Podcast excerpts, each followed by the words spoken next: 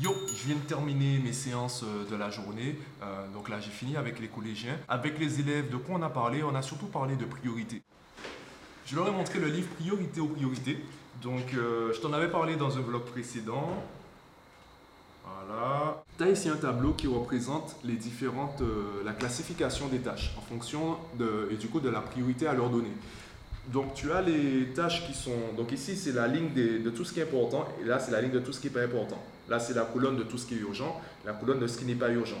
Donc, ici, c'est important et urgent. Ici, c'est important, c'est pas urgent. Ici, c'est pas important, mais c'est urgent. Ici, c'est pas important et c'est pas urgent. D'accord? Donc, en gros, ça, tu dois l'oublier. Ça, tu dois le déléguer. Soit ça, tu dois le planifier. Et ça, tu dois le faire. Puisque c'est important et c'est urgent, il faut le faire tout de suite. Donc je leur ai parlé de ça pour, euh, d'ailleurs avec les terminales, c'est surtout avec les terminales que j'en ai parlé, surtout concernant l'orientation. Parce que qu'est-ce qui se passe? En fait, l'orientation c'est important, mais en fonction de la classe, c'est pas urgent. Jusqu'à la troisième, c'est pas vraiment urgent. En quatrième, on commence à t'en parler, on te pose de temps en temps la question et on te laisse passer. Et de toutes les façons, je te le répète, hein, la pire question qu'on peut poser à un gamin, c'est quel métier tu veux faire plus tard, surtout aujourd'hui où personne ne fait un seul métier. Donc quand tu lui demandes quel métier il veut faire plus tard, sur quoi il se base pour choisir le métier, sachant qu'il y a une infinité de métiers différents.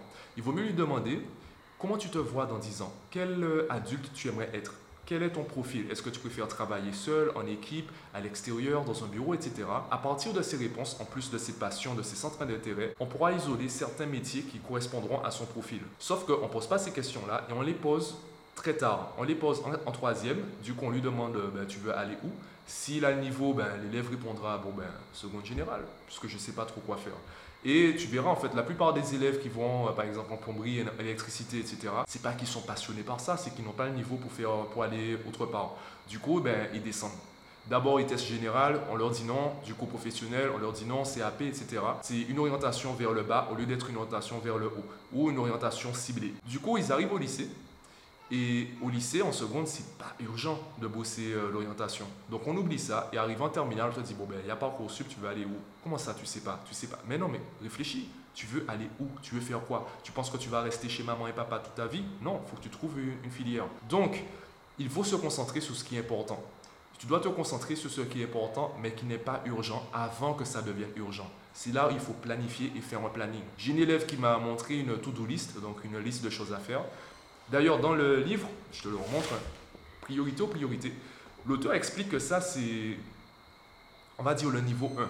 Le niveau 1 en termes d'organisation, ce n'est pas la version optimale. On peut faire mieux que ça. Donc, il faut que tu euh, trouves une organisation qui est super intéressante et qui gère l'importance et l'urgence.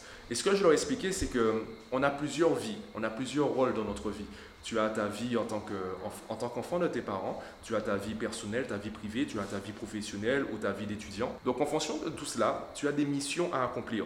Donc la meilleure façon de gérer euh, sa vie dans le temps, c'est de cibler ces différents rôles, cibler ces différentes missions et de s'attribuer un temps dans la semaine pour euh, ces différentes missions. En fonction de tout cela, tu as différentes priorités et tu sauras comment harmoniser ta semaine, harmoniser ton planning pour que ça puisse correspondre à des, tes différentes missions.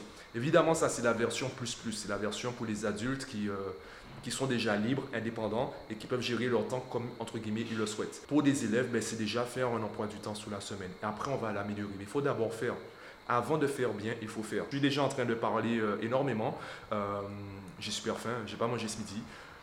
Là, j'entends mes amis pour euh, mes amis, mes associés. Ouais, j'attends mes associés pour le point Boudoum. Donc voilà, voilà, c'est le bilan de, de, la semaine, le bilan de la journée avec les séances. Ben voilà. Hein. Je fais mon job à plein temps. 24 sur 24, mon je fais mon job à plein temps. C'est vrai, je fais mon job à plein temps. Tous les jours, gars, je fais mon job à plein temps.